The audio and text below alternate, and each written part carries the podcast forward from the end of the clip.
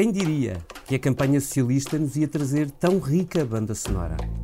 Primeiro eram as contas de Mário Centeno, para tautear.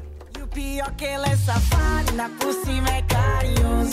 Ele faz tão gostoso, ele faz tão gostoso. Por isso que ele não se casa, na minha casa é perigoso. Porque ele faz tão gostoso, ele faz tão gostoso. Depois, a paternidade da geringonça para embalar. Mas quem será? Mas quem será? Mas quem será? O pai da criança, eu sei lá, sei lá, eu sei lá, sei lá. Mas entretanto, chegou o caso de Tancos e a música mudou. E se a casa cair, deixa que caia. Hoje eu vou amanhecer na ganda. E se a casa cair, deixa que caia.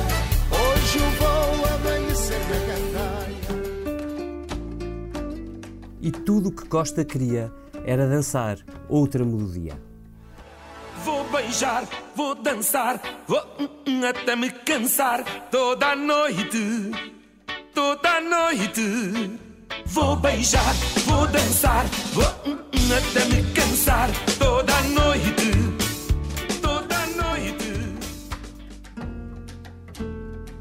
Por incrível que lhe pareça, a seleção musical que acabou de ouvir é do próprio Partido Socialista. A obra é do DJ Lex, o jovem socialista que está a aquecer os comícios da campanha, fazendo as delícias do Felipe Santos Costa. É o mote perfeito, assim sendo, para a reunião de hoje da Comissão Política. Tudo a postos? Este episódio tem o apoio da TAP Air Portugal. Dê asas ao seu negócio e ganhe dinheiro enquanto voa. Adira já ao programa da TAP para empresas em tapcorporate.com.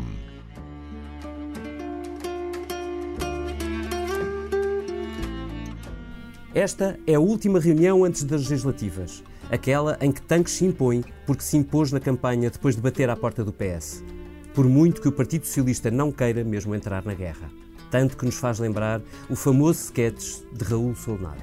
Cheguei à guerra eram 7 horas da manhã, estava a guerra ainda fechada, e estava uma senhora que vendia castanhas à porta da guerra, e eu perguntei, minha senhora, faz favor, aqui é que é a guerra de 1908, e ela disse, não senhora, aqui é a guerra de 1906, a guerra de 1908 é mais acima. Muito obrigado.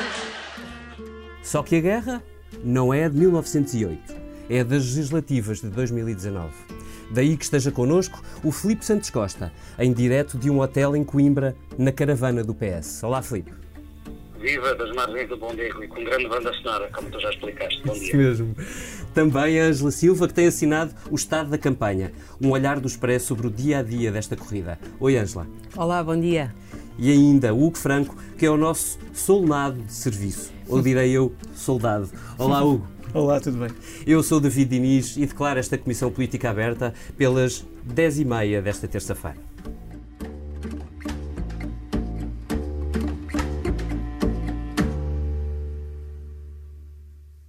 Hugo, queria começar por ti para nos ajudares a, a explicar uh, como é que Tancos entra desta forma na campanha. Uh, em particular, gostava que nos falasse um bocadinho sobre um SMS que Tiago Barbosa Ribeiro, um deputado do Partido Socialista, trocou com Azeredo Lopes, porque esse SMS tornou um bocadinho o alfa e ômega da campanha eleitoral ou da disputa entre a direita e António Costa sobre até que ponto é que Azeredo Lopes e ele próprio, António Costa, sabiam da operação que estava a ser montada. E a pergunta que queria fazer é: é possível a Azeredo Lopes responder a Tiago Barbosa Ribeiro naquele dia da recuperação das armas sem saber que estava a acontecer uma manobra secreta da PJM feita nas costas do Ministério Público ou não? Uh, lá, bom dia. Uh, lendo a acusação, portanto, tenho que me basear na acusação, o que sei é sobre a acusação. Tudo o que sabemos é a acusação. Pela acusação, parece-me que o senhor, o senhor Ministro da Defesa, ex-Ministro da Defesa, uh, saberia de algo mais de, de, do que estava a acontecer nos bastidores para a recuperação das armas. o SMS permite perceber que o Azeredo Lopes sabia de algo, não, não, não permite saber se, se, se, se, havia negociação, por exemplo, com um alegado assaltante entre a PJM, a GNR e o alegado assaltante de tanques, portanto não é tão específico, é um bocado vago, portanto só pelo SMS não é possível perceber esses contornos. No entanto, pelo que lemos depois da acusação, das 550 páginas, percebe-se que Azeredo Lopes já saberia da, da, desta encenação entre a PJM e o assaltante desde pelo menos início de agosto, ou seja, início de agosto de 2017, para situar quem nos ouve, é um mês e meio após o roubo das armas de tanques. E, portanto, entre agosto de 2017 e outubro desse ano, portanto, mais dois meses e meio, se as, se as contas não me falham agora, uh, houve negociações e em reuniões secretas entre os uh, militares da PJM e da GNR de Lolé, que não dirigiu o inquérito à investigação de tanques, portanto, eram encontros que, secretos que o Ministério Público não tinha conhecimento, uhum. o Ministério Público que tinha, uhum. tutelava a investigação, e, portanto, desde agosto de 2017, numa reunião em casa do Sr. Azaredo Lopes, eh, entre o número 1 um da PJM e Azaredo Lopes, essa, nessa reunião, segundo a acusação, eh, eh, Vieira revelou toda a trama que se passava nos bastidores. Portanto, voltando à tua pergunta, em relação ao SMS, é percebe-se que Azaredo Lopes sabia que se passava algo, estava algo a acontecer e o que transmite é que saberia de coisas que estavam a acontecer e que não, só que não sabia que seria naquele dia. E, não poderia, eh, diz nesse SMS, a Tiago Barbosa Ribeiro, deputado do Partido Socialista, que lhe estava a contar algo que não podia revelar ao Parlamento. O que também nos diz alguma coisa. Certíssimo. Eh, portanto, a, a conversa nasce com os parabéns do, do deputado ao, ao. Ministro, depois eh, segue-se com a frase do Sr. Ministro a dizer que já sabia daquilo que estava a acontecer, de uma maneira vaga, e, ele, e volta a, o deputado do PS volta a perguntar se ele vai à Assembleia da República para explicar melhor uh, o que tinha acontecido naquele dia. Lembrando também quem nos está a ouvir que esse SMS uhum. é do dia do falso achamento das armas na chamusca. Portanto, é no dia em que a PJM faz um comunicado a anunciar que descobriram as armas de tanques. Uh, e, portanto, é tudo nessa sequência. Falso achamento é uma expressão a registar. Filipe, esta acusação caiu que nem uma bomba na campanha socialista, certo? Sim, ehm, não é como se eles não tivessem à espera que na acusação surgisse agora, isso decorria dos calendários. Uh, em Portugal as investigações não costumam uh, dar conclusões antes do limite de prazo e, portanto, sendo assim, o limite de prazo calharia sempre a uma semana, pouco mais de uma semana das eleições. Portanto, essa parte era esperada. A outra parte também, ou seja, eh, a informação que foi, sendo, que foi saindo da investigação apontava toda neste sentido, ou seja, de haver de facto uma trama na qual a, a acusação, o Ministério Público, eh, eh, acreditava que o Ministro da que o ex-Ministro da Defesa estava envolvido. Portanto, tanto uma coisa como outra eram, eram esperadas e desse ponto de vista eh, o melhor cenário para o PS era de que, tendo já havido ao longo do tempo muitas fugas de investigação, da acusação em concreto não resultaria nada de muito novo. É verdade que isso se, se verificou, ou seja, não há nada de inesperado na acusação, é a consequência, é o corolário lógico da, da, das muitas fugas de investigação que foi havendo ao longo do tempo, mas como é óbvio, não é possível uh, haver uma acusação a um ex-ministro de um governo ainda em funções, não é de um ex-governo, é um ex-ministro de um governo em funções, uh, uma acusação tão grave como esta, sem que isso tenha consequências políticas e, sobretudo, vise o primeiro-ministro, seja porque, no, no, no, pior cenário, estaria a par uh, de, deste, dos contornos deste caso e o Ministério Público não encontrou nenhum indício disso, seja porque, no mínimo, Uh, o, primeiro, foi o primeiro-ministro quem escolheu aquele ministro para o seu governo e até hoje não deu sinal nenhum de estar arrependido disso e o deixar cair. Uhum. Pelo contrário, uh, o Expresso chamou a atenção para isso. Na semana passada, numa reportagem que o Expresso fez com o primeiro-ministro, uh, com o candidato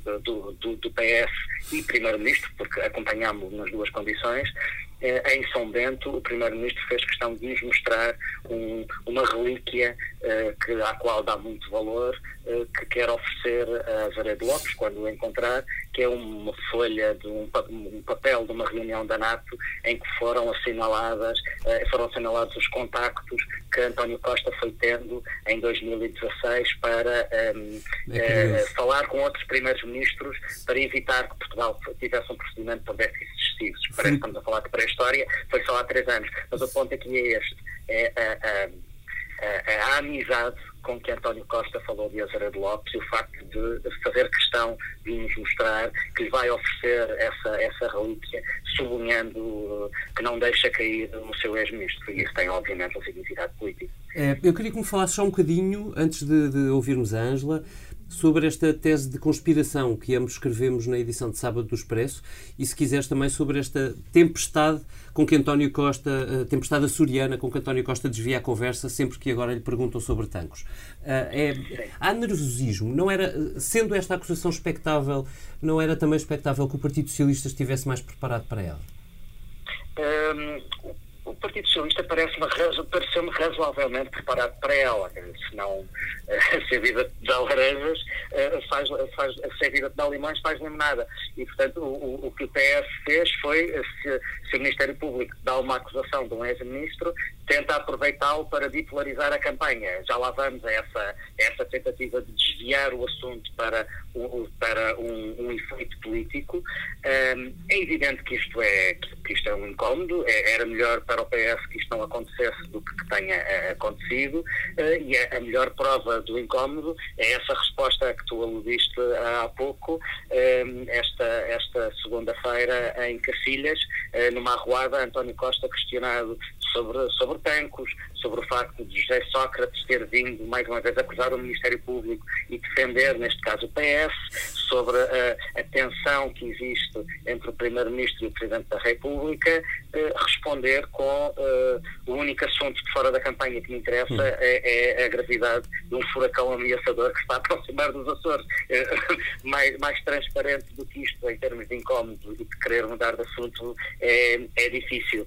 Eh, em todo o caso, perguntavas-me sobre um, esta teoria de conspiração. Bom, no essencial, hum, há aqui, há aqui duas questões.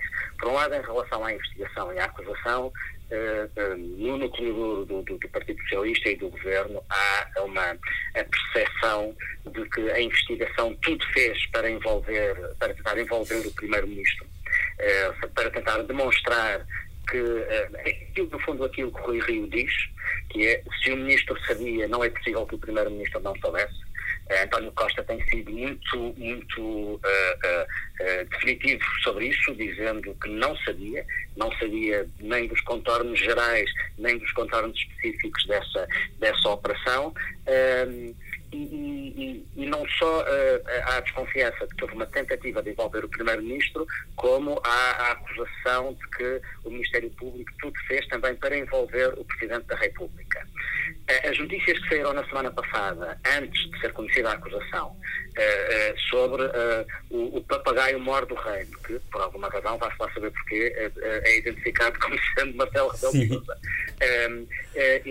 E, ligando, eh, eh, eh, importando a Marcelo Rebelo de Sousa também o conhecimento do que se estava a passar, que do ponto de vista da Presidência são notícias que terão sido lançadas para desviar as atenções do Governo e do PS, ou seja, provavelmente lançadas pelo lado socialista, do ponto de vista do PS e do Governo, são notícias lançadas pela acusação. O raciocínio é muito simples, só quem conhece a acusação é que pode lançar estas bombas de fumo uh, e, portanto, não foi de certeza do lado do PS ou do governo que isso saiu, foi do lado da acusação, porque, e é esta a interpretação que é feita, o Ministério Público, nomeadamente os setores ligados a Joana Marques Vidal, uh, estão a vingar-se de quem não reconduziu a ex-procuradora-geral e quem não reconduziu a ex-procuradora-geral foram, em primeira instância, o governo, mas também o Presidente Sim. da República, porque a indicação do PGR é feita pelos dois, pelas duas instituições. Ora bem, vamos entrar por aí. Eu queria ouvir a Ângela, uh, não só sobre isso, também sobre o seguinte, Ângela. De repente, temos, com tanques entrarmos pela, pela campanha adentro, temos o, o PSD Uh, que passou o último ano e meio desconfiado do Ministério Público, a pressionar o Ministério Público, a dizer que ele não era suficientemente independente e que era corporativo, portanto, falando, digamos assim, de Ministério Público conspirativo, uh, para um PSD que defende o Ministério Público, a sua independência e que acredita nas investigações do Ministério Público e na acusação que foi deduzida. Por outro lado, temos o Partido Socialista, que passou os últimos anos a garantir que o Ministério Público era independente, a falar, nas entrelinhas, claro, de uma conspiração do Ministério Público. E, portanto, a campanha virou os princípios. Um, resultará para o PSD, Ângela? Acho que resultará para o PSD e acho que claramente está a complicar a vida ao PS. Mas eu gostava de voltar um pouco atrás porque eu discordo uh, de duas coisas que o Filipe disse. A primeira é que o PS estava muito preparado para isto. Se estava muito preparado, não parece. De facto, não se compreende como é que não estaria, porque os prazos apontavam para que a acusação saísse nesta altura e também apontavam para que Azeredo uhum. Lopes fosse beliscado. Agora, a reação do PS é, é quase como se alguém fosse apanhado de surpresa. É uma reação de desnorte e de medo. Eu acho que António Costa devia ter dito pelo menos aquilo que disse quando o PS foi apanhado de surpresa pela acusação de Sócrates. E aí António Costa ainda chegou a dizer: se isto for verdade, é grave. Ele desta vez não consegue sequer dar esse pequeno passo e dizer se for verdade o que a acusação diz de um ex-ministro meu, isto é grave. Portanto, eu acho que António Costa está a reagir com medo e não sei porquê, talvez venhamos a saber mais à frente. Outra coisa em que eu não concordo com o Felipe é que a acusação belisca António Costa. Não. A acusação belisca o papagaio mor do reino, mas a acusação não refere o Primeiro-Ministro. E essa é uma diferença substancial. Ou seja, eu acho que a acusação belisca claramente o, o governo, mas nunca refere o Primeiro-Ministro, enquanto refere de forma uh, cifrada, mas uh, de forma suficientemente clara para toda a gente perceber, o Primeiro-Ministro. Agora, Mas podemos argumentar que beliscando, quer dizer, não é beliscando, na verdade, muito mais do que isso, eh, sendo tão concreta na, na, na acusação a Azaredo Lopes, com alguns detalhes que nós até agora não conhecíamos, não uhum. só o, o SMS que falávamos no início desta comissão política, mas também uh, o, a descrição das reuniões em casa de Azaredo Lopes, com, com, alguma, uh, com algum detalhe sobre o envolvimento de Azaredo Lopes nos meses anteriores à acusação. Uh, isso acaba, quer dizer, juridicamente não afeta o Primeiro-Ministro, mas politicamente é um, é um tiro no porta-aviões. Está bem, meu caro, mas isso é decorrência de uma investigação a um caso que é gravíssimo. Portanto, o caso é brutal, é gravíssimo. Uh, o que é suposto a investigação fazer é apurar o que é que aconteceu. Portanto, acho ótimo que se saiba que isso aconteceu. Agora, a acusação em nenhum momento refere o Primeiro-Ministro. E eu acho que aí até, até defende muito mais a imagem do próprio Primeiro-Ministro do que do Presidente da República. Pronto. Eh, o porquê que o PS está tão atrapalhado com isto? Bom, eh, porque isto realmente desviou o rumo da campanha, uhum. isso parece-me claro, embora esta seja uma campanha um bocadinho sem, sem um tema, a campanha não tem um tema claro. O PS, de facto, não está a fazer uma boa campanha. António Costa, de facto, é mau em campanha. Olha, eu lembro-me que há quatro anos, nas legislativas de 2015, o Expresso escreveu um texto cujo título era, sobre a campanha de António Costa, cujo título era Desnorte eu acho que nós podíamos puxá-lo para um texto que publicássemos esta semana. Aliás, tu hoje escreves que o estado da campanha é caótico e isso tem em grande parte que ver com a forma absolutamente assolampada com que António Costa está a conduzir a campanha eh, a partir do momento em que, em que Tancos uh, rebentou. Acho um erro ele querer calar o Parlamento. Acho que ele, se estivesse tranquilíssimo com, com, com, tudo isto, diria muito bem: querem reunir a Comissão Permanente, reúnam, a campanha segue na rua e os deputados que discutam o que têm a discutir. Portanto, eu acho que há aqui uma fragilidade superlativa na forma como o PS está a gerir isso. Independentemente das contradições do PSD, claro que Rui Rio deu uma cambalhota, mas eu acho que do ponto de vista político, aquilo que se pede a um líder em campanha eleitoral é que tenha capacidade para dar umas cambalhotas. A coerência não é um valor em alta numa campanha eleitoral e acho que ele abocanhou o tema que tinha que abocanhar que é que nós estaríamos aqui a dizer dele se ele tivesse tancos a rebentar na cena política e tivesse calado só a querer falar do SNS, dos serviços públicos ou das contas certas. Portanto, acho que Rio fez bem em tratar isto. Ele diz que a justiça segue o seu caminho, mas acha que do ponto de vista político o caso é grave e, portanto, com o CDS a fazer disto quase tema único, o PSD não podia ficar calado. Uhum, eu percebo isso. Uh, Filipe, já agora... Por... Sim, sim, estava a ti. Duas referências. Eh, quando eu falei da da, da, acusação e do papagaio mor do reino, a Angela veio-me dar razão. Ou seja, o facto da acusação referir o papagaio mor, mor do, do reino permite ao PS dizer essas notícias só podem ter saído da acusação e não do governo. Porque só quem conhecia a acusação e só quem tinha a acusação na mão é que podia, de véspera, pôr notícias sobre, sobre, esse, sobre esses factos na, na, na comunicação social. Mas, ó Filipe, eu acho que uh, a Presidência da República não desconfia que tem, que tem, defendido, que tem defendido que uh, essa acusação, foi, que essa, essas notícias foram cozinhadas pelo PS ou pelo governo. Portanto, aí, desse ponto de vista, os factos uh, uh, ajudam a, a, tese, a tese do PS e desmentem a tese do, a tese do PSD. em relação ao desnorte, de facto, António Costa não é bom em campanha. Isso não é, não, é, exatamente como se precisássemos de mais provas nisto depois da campanha de há quatro anos, em que ele conseguiu o feito de perder uma eleição que era imperdível e, portanto, uh, uh, sobre isso estamos esclarecidos já há bastante tempo. Em relação ao desnorte, eu não concordo com a Angela. É evidente que uma bomba destas rebentar numa campanha não ajuda. Não me parece, no entanto, que haja desnorte da parte do PS por uma razão simples. O PS continua focado naquilo em que se quis sempre focar. Estranho seria se o PS, com a acusação de tanques, só passasse a falar da acusação de tanques. Uhum. E aquilo que o PS tem feito desde que a acusação de tanques saiu foi, eh, não podendo ignorar por completo esse assunto, pegar nele para apontar as contradições de Rui Rio, e aquilo que vamos vendo é que as contradições não, não são exatamente irrelevantes para o eleitorado. Não concordo com a Ângela de que, a, de que a, a, a, coerência seja um valor, um valor irrelevante ou secundário.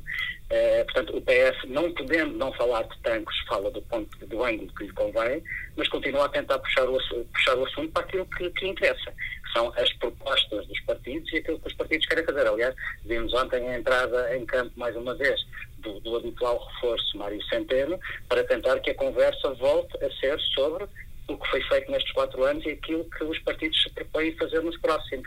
Isto, isto não é desnorte, isto é manter um guião. Certo. Mas António Costa devia ser o protagonista hum, da defesa desses temas. O que o Costa está a fazer é que está a delegar em figuras do partido uh, vários eixos da campanha e as campanhas precisam que sejam os líderes a protagonizar aquilo que é o rumo que eles querem imprimir à campanha. Ou seja, ele, ele entrega a questão das contas a Mário Centeno, ele entrega a questão da dramatização de uma eventual crise externa a Augusto Santos Silva, ele entrega os ataques mais fortes a Rui Rio a Carlos César e, portanto, não e se percebe bem entrega à esquerda a Manuel Alegre, ele está a distribuir jogo e não se percebe bem um, o que é que, qual é o papel que ele próprio está a ter na campanha. As campanhas ganham-se quando é um líder uh, carismático que assume o protagonismo central do discurso do partido na campanha. Eu acho que Costas, aí, quando falo de Norte, Filipe também tem um bocado a ver com isso. Eu acho que ele está a distribuir jogo por vários protagonistas e eu acho que nos últimos dias não se percebe bem qual é o papel dele. Hum, não me parece uh, que sei que tenha de ser necessariamente assim. Esse é o modelo de campanhas à la Cavaco e à la Sócrates e, dir-me-ás, são as campanhas que deram maiorias absolutas. É verdade em defesa de António Costa, posso testemunhar que ele nunca achou que pudesse ter maioria absoluta nesta campanha. Uh, e, e, há bastante tempo, não é de agora, não é de, não, não é de há um mês. Uh, ele, uh, a maioria absoluta sendo possível, nunca foi o cenário lá em que António Costa trabalhou. Hum. por outro lado, António Costa nunca foi, de facto, um líder carismático. António Costa não tem as características carismáticas nem de Cavaco Silva, nem de, nem de José Sócrates. Aliás, não é por acaso que ainda há duas semanas, Ângela, num texto que tu escreveste, António Costa era comparado não com Cavaco ou com Sócrates, mas, mas com, com António Guterres. Sim, sim. Portanto, não é, não é por acaso, as coisas encaixam e é tem, há uma razão de ser. E não sendo um líder carismático, António Costa tinha, uma, tinha duas alternativas. Ou fingia que o era, e fazia uma campanha toda, toda em torno de si, ou trabalhava em equipa. Ao contrário do PSD, onde temos uma campanha de um homem só, só se vê Rui Rio, mais ninguém discursa, até porque não há comícios, até porque não há gente para encher comícios. Uh, a campanha do PS é uma campanha com muitos rostos. E desse ponto de vista, António Costa talvez tenha a inteligência, parece-me, de aproveitar o melhor que tem em cada membro da sua equipa. E se Mário Centeno é uma mais-valia, António Costa não tem problema nenhum em passar a bola a Mário Centeno para ser ela chutar. Isto para usar a metáfora do Ronaldo das Finanças. E se Augusto Santos Silva é mesmo bom a malhar, António Costa chama Augusto Santos Silva para malhar até porque o papel de António Costa é o do grande, é o homem que faz as sínteses. E foi sempre assim. Uh, repara, uh, ainda no último congresso do PS, há um ano e tal, António Costa permitiu que houvesse uma zaragata nas bases. Uh, ser mais à esquerda ou mais à direita, uhum. e ele surge como o grande. Uh, tínhamos um título nessa altura nos expresso que era o grande sintetizador, o homem que faz as sínteses, que faz as pontes, que faz os equilíbrios. Uhum. E ele continua a apresentar-se como com esse papel. Uh, o homem que tem gente a puxar mais para um lado ou mais para o outro, e depois no fim ele faz as sínteses, dá a sua canelada quando precisa de dar, mas nunca quebra pontos. Ele não, não, não fez nada nesta campanha, apesar de algumas trocas de argumentos muito duras, que inviabilizasse acordos no futuro com o Bloco de Esquerda, apesar de ter Augusto Santos Silva e Manuel Alegre a dar cacetadas no Bloco de Esquerda não me parece que seja uma questão de desnorte, acho que é mesmo essa a estratégia, porque eles sabem que António Costa tem limitações muito grandes em campanha eleitoral e isso está evidente, está, está, está à vista. Filipe, deixa-me passar ao Hugo. Uh, Hugo, sobre isto, e já agora, porque precisava de localizar este caso claramente, vai entrar pela próxima legislatura. Nós estamos à beira de eleições uh, e, e, e pode ser uma não, não ia só dizer uma pedra no sapato de António Costa para a próxima legislatura, pode, ser a pedra no sapato de António Costa para a próxima legislatura. E queria ouvir também um bocadinho sobre quais são os próximos passos do, do processo para as pessoas que nos estão a ouvir uh, perceber. Só dando, recuando um passo, uh, queria só dizer, disse que anda a acusação e limpando-a das, das conotações políticas. Na minha, minha, área eu não, eu não faço conotações políticas, são lei acusações, portanto tento ser uma, sendo objetivo e imaginando que as personagens não, não, não, não pertencem a partidos ou a núcleos, diria que a acusação chega mais perto de Belém do que de São Bento. Pela, análise que fiz da, da, acusação, vale o que vale, se calhar pode não valer nada, mas volto, eh, ainda a tua pergunta agora, percebendo que no futuro, seguramente a audição ao deputado Tiago Parabosa Ribeiro é, é, é, um dos primeiros passos. Ele é uma das 112 testemunhas e o número ainda pode crescer mais de testemunhas do processo. E, portanto, quando, quando eu digo que pode crescer mais, podem vir mais testemunhas do lado político, porque neste momento as testemunhas que estão, que estão previstas para serem ouvidas são pessoas ligadas à área do Exército, da PJM e menos à área política. E eu, Isso é curioso, não é? Não há eh, na, na, lista das testemunhas não há uh, não há políticos, ou seja, no ainda, caso eu acho eu diria ainda ainda hum. não há políticos. Eu creio que se calhar isto é o próximo passo, como tu dirias. É, vai agora creio, creio, fazendo um bocadinho de futurologia, creio que as próximas 20 ou 30 eles falam em 20 testemunhas, mas imagino que até possam ser mais, mas imagino que o grosso dessas testemunhas sejam pessoas da área política, tanto do PS como da área do Belém. há aqui uma dúvida de resto que, que, me assalta, e a expressão enfim, vem mais ou menos a propósito, que é se Azeredo Lopes pode chamar como testemunha de defesa António Costa. Filipe, o que é que achas? Uh, não tenho uma resposta para isso. Uh, parece-me que se Azeredo Lopes o pedir, António Costa naturalmente o fará e falo lá por escrito, porque é uma, é uma prerrogativa sim. sua.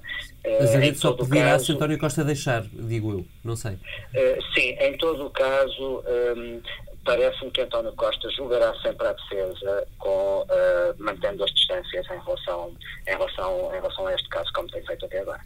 Uhum. Mas é sempre, atenção, e isso vale a pena sublinhar, porque tem, de facto, um significado político, sempre sem deixar cair a Vera de Lopes. Uh, isto será assim até ao fim. António Costa é um pragmático, deixou cair a José Sócrates no momento em que não, não, não tinha ganho nenhum, continuando a segurá-lo. E, portanto, se por alguma razão for necessário deixar cair a Vera de Lopes, eu aposto que será isso que acontecerá. Hum, eu diria, a menos que o próprio António Costa soubesse. Deixa-me só, eh, visto que estamos na última uh, Comissão Política antes de eleições, um, Ângela, olhando para, para tudo o que tivemos, mas sobretudo olhando para dia 6, domingo, uh, o, que é que, o que é que tu contas ver no, no, na noite eleitoral? Tu, tu, contas com alguma surpresa? Achas que a maioria é impossível? Um, como é que o PSD se porta? Nesta sondagem, a única sondagem que temos vindo a publicar, ou, ou que temos visto ser publicada, digamos assim, que é uma tracking poll diária, o PSD vai estreitando uh, lentamente, mas uh, consistentemente a, a, distância para o PS. A sondagem do Expresso SIC, de resto, aproveito para dizer, sairá com a edição de sexta-feira do, do, Semanário Expresso um, e aí há alguma expectativa, uma amostra bastante maior, mas diz-me tu, Ângela, uh, o que é que esperas? Olha, eu acho que a maioria absoluta é um cenário que começa a estar uh, praticamente afastado, isso sim, uh, ou seja, chegou a ser um, um, um, cenário plausível e hoje, e hoje parece bastante mais distante, talvez porque uhum. António Costa não soube lutar por ela. Uh, depois nota-se que o PST conseguiu recuperar um bocado com a campanha eleitoral. Rui Rio tinha feito um ano e meio de oposição lastimável uhum. e praticamente desaparecido em combate e conseguiu revelar-se com bastante mais jeito para campanhas eleitorais do que nós próprios suspeitávamos. Portanto, acho que ele conseguiu aqui recuperar algum terreno. Talvez tenha conseguido mobilizar o eleitorado do PSD, que estava muito indeciso. A grande indecisão era exatamente no centro-direita e aparentemente as sondagens mostram que houve gente que se levantou de sofá e que diz que está disposta a votar no PST. Para que é que isso serve? Bom, se servir para Rui Rio não ficar nos 20% e ter 26%, é bom dado o ponto de partida, continua a ser miserável dada a história do PSD, em que o pior resultado que teve até hoje parece que ficou acima dos 27. E, portanto, se Rui Rio não chegar lá, julgo que a sua saída de cena da liderança do partido inevitavelmente será colocada. Aliás, Luís Montenegro, que é o homem que se perfila para, para tentar uh, agarrar a liderança do PSD, uhum. já veio anunciar que tem um, um, jantar marcado para 4 ou 5 dias depois do dia 6. E, portanto, acho que se Rui Rio se ficar, ficar com um resultado abaixo dos, dos 28%, 29%, uh, tem a liderança em xeque. Agora, apesar de tudo, é como ele diz, eh, é diferente morrer de pé ou morrer estatelado no chão e se calhar para ele é, é confortável do ponto de vista do seu currículo político, apesar de tudo ter dado alguma luta nesta campanha uhum. e, e, e, dirá sempre que contribuiu para evitar uma maioria absoluta do PS, porque independentemente de António Costa ter desistido desde o início de lutar por ela, provavelmente tinha conseguido lá chegar, as sondagens chegaram a dizer isso, se Rui Rio ficasse estatelado uh, uh, num resultado como, por exemplo, 20%. Uhum. Depois, que outras, que outras curiosidades? Olha, eu tenho imensa curiosidade em saber se dos novos partidos alguém consegue eleger. Uh, a aliança, que teoricamente seria dos novos partidos aquele que poderia dar mais, mais luta, porque apesar de tudo, Pedro Santana Lopes foi primeiro-ministro, foi líder do PSD, liderou um grande partido. Uh, parece que é quem está pior posicionado nesta altura. É muito assustador ver esta última campanha de Santana Lopes. Lembra-me um bocado, às vezes, a última campanha de Mário Soares.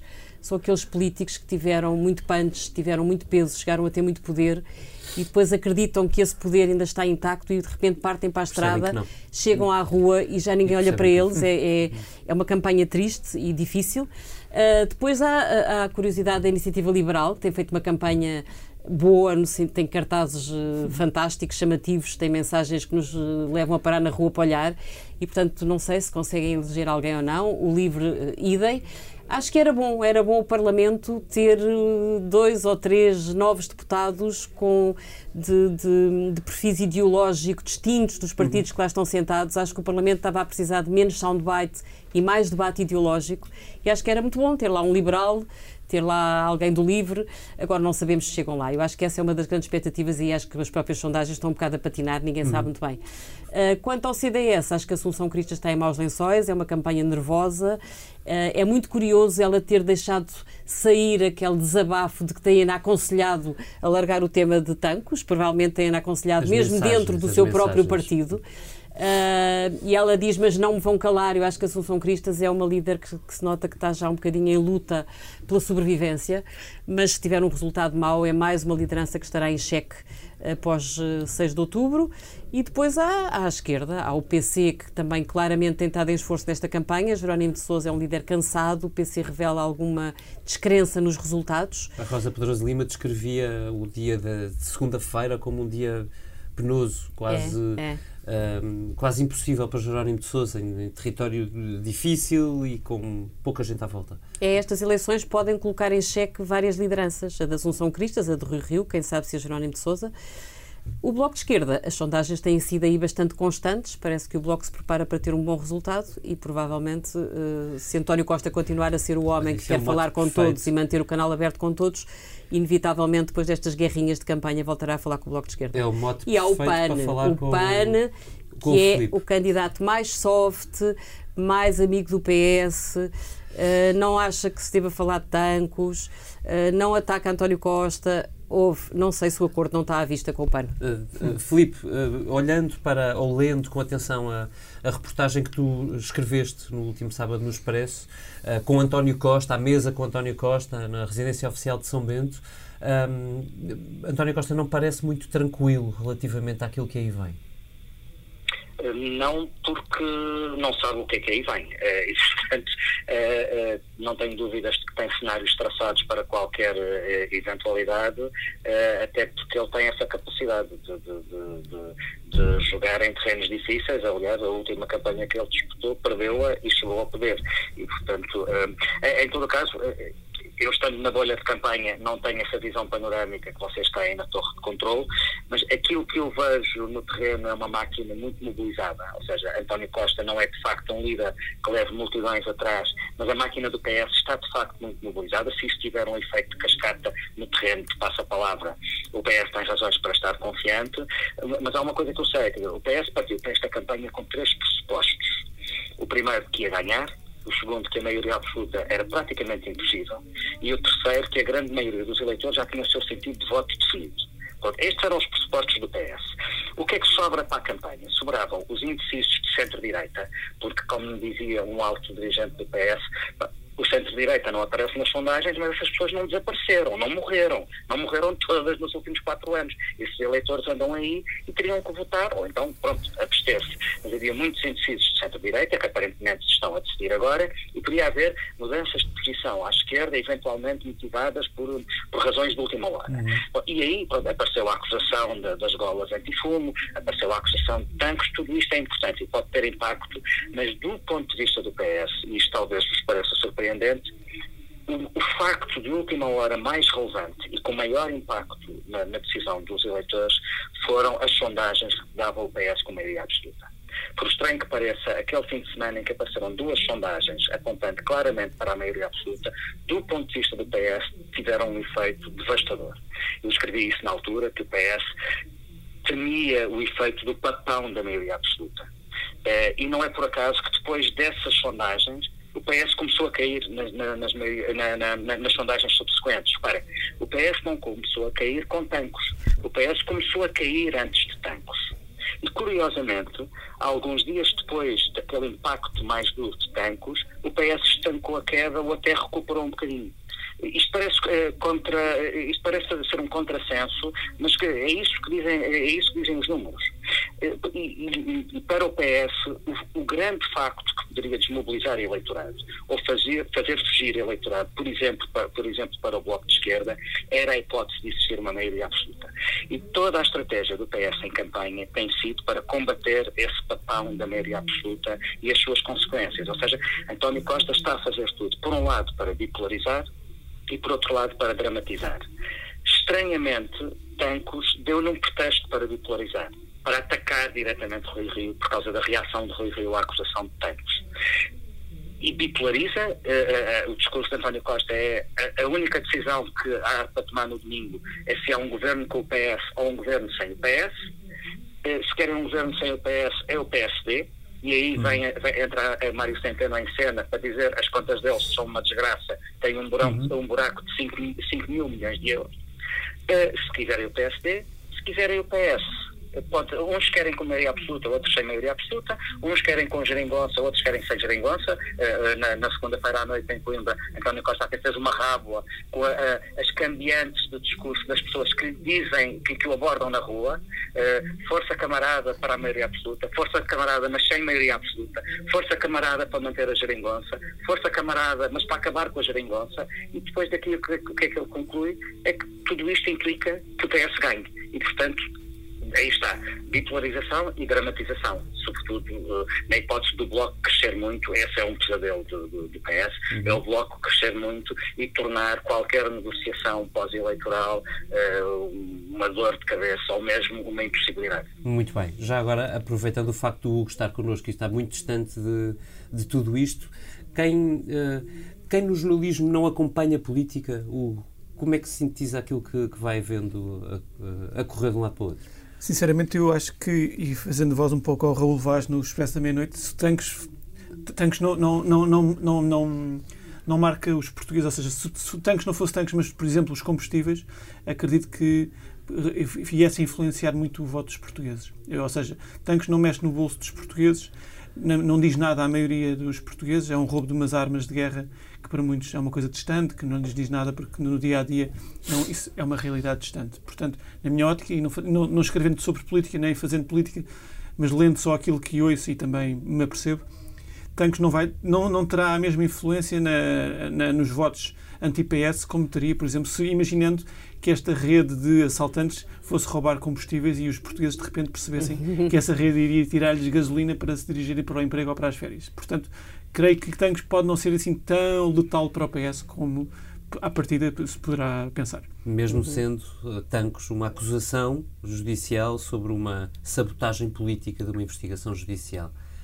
E mesmo assim, mesmo assim, eu creio que está para a maioria dos portugueses e que andam em transportes públicos, que têm, sua, têm, as suas rotinas do dia a dia de ir buscar as crianças, de ir pô-las ao colégio ou à escola e, e, e, e, vendo só as notícias no final do dia do telejornal, não acredito que, mesmo tendo, tendo todos estes contornos políticos que nos, a, a, nós nos fascinam, obviamente, mas creio que para a maioria dos portugueses esses contornos passam-lhes um bocadinho ao lado.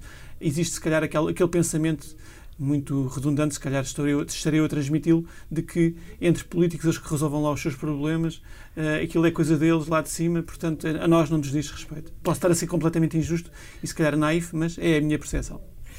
Um dia haveremos de voltar a falar sobre o Estado Democrático. Vamos então ouvir o que não nos sai da cabeça. Filipe, começando por ti, o que é que não te sai da cabeça? Bom, uh, tirando o facto de estar nesta bolha de campanha eleitoral, o que limita bastante a existência do mundo à nossa volta, uh, eu ontem uh, dei-me conta que era o Dia Internacional do Podcast. Não fazia ideia que havia um, mas como há Dia Internacional de tudo, calhou ontem ser o Dia Internacional do Podcast. não será surpresa para ninguém de que é um suporte de que eu gosto. Aliás, não, não é, é seguramente. Estamos, estamos a trabalhar num. e é um suporte com imensas potencialidades e que cada vez tem mais seguidores no mundo todo.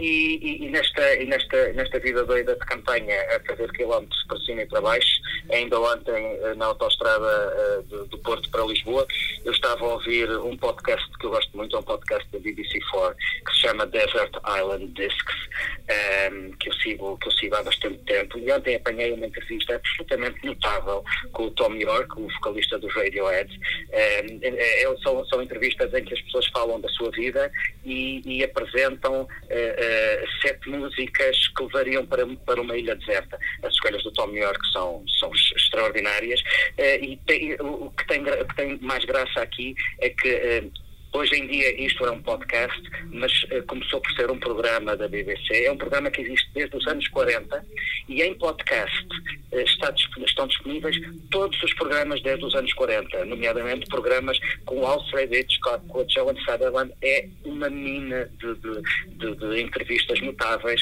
de gente a falar de si e a falar da música que ouve. Aproveito uh, um dia depois do Dia Internacional dos Podcasts para recomendar este. Deixas-nos com a água na boca. Hum. Hugo, a tua, o que não te sai da cabeça também é extraordinário, mas noutro sentido. é um fé diverso, para mim o fé diverso do ano. É, os, é um álbum ilustrado chamado As Gêmeas Marotas, que é uma paródia sexual aos livros infantis da Coelha Miffy. E tudo isto aconteceu na semana passada. Este Azai decidiu aprender uma, uma, um conjunto de livros destes, desta paródia sexual, eh, e há todo um mistério, isto porque o livro teria aparecido na BDTeca e, e haverá confirmação disso, e portanto, portanto terá sido confundido com livros infantis. Eh, tendo, abrindo o livro e percebendo que de facto lá dentro percebe-se que não são de facto livros infantis. E tudo, é todo, é todo, o contexto deste, deste caso é engraçado, porque parece que até a queixa foi feita por, uma, por um movimento de extrema-direita. Portanto, um movimento de extrema-direita que terá feito a queixa à ASAI. Ou seja, pessoas se calhar indignadas, possivelmente indignadas, por de repente terem descoberto um livro de paródia sexual numa prateleira dedicada a crianças. Tudo isto, e depois leva a esta ação da ASAI. E, ah, ainda há aí no mistério extra, que não sabe quem é o autor destes livros. São livros piratas, portanto, são livros a, a brincar com a coelha Miffy, mas não se sabe se o autor não sabe quem é o autor e até se especula que possa ser português. E até, e, portanto, tudo isto há todo um mistério à volta disto. É eu gostava de um dia de investigar, investigar tudo isto é um mais a fundo. Angela Silva, a ti, o que não Olha, sai da cabeça? a mim não me sai da cabeça mais uma nódoa da vida do nosso Parlamento. A história é muito simples. A esquerda decidiu aprovar uma lei para nacionalizar a Casa do Douro, a direita é contra, o CDS resolveu mandar a lei para o Tribunal Constitucional, mas faltavam-lhe assinaturas. Virou-se para o PST e pediu-lhe assinaturas, ajudem-nos. E, e, o líder parlamentar do PST disse: sim, senhor, eu arranjar aqui um leque de assinaturas. Arranjou 20. Agora, o problema é que algumas das assinaturas que apareceram são deputados que dizem que não foram tidos nem achados, nem deram o seu consentimento para que as suas assinaturas fossem usadas. Fernando Negrão, que é uma pessoa com uma descontração olímpica sempre que o PST se vê em, em apuros no Parlamento, veio dizer: Bom, peço desculpa, a minha pergunta é se não é crime. A mim, por outro lado, não me sai da cabeça uma frase que me disse um político português, que eu não posso citar, mas que desafio quem nos ouve a enviar propostas de, de resposta ou, ou, tentativas de descobrir quem foi. Esse uh, uh, ex-responsável político português citou-me uma frase de Charles, Charles Pasqua, um ex-ministro gaulista, uh, que dizia as promessas eleitorais só comprometem os que as ouvem. Também podia citar uma outra frase de Adriano Moreira: o voto útil é sobretudo para quem o recebe. com a campanha mesmo a acabar. Esta foi a última comissão política antes das legislativas, feita com a inestimável edição multimédia do José Sedevim Pinto e a ilustração do Tiago Pereira Santos. Deixe um abraço nosso, com aquele lembrete que se impõe: domingo é dia de ir votar. E votar é isto mesmo. Bem bom.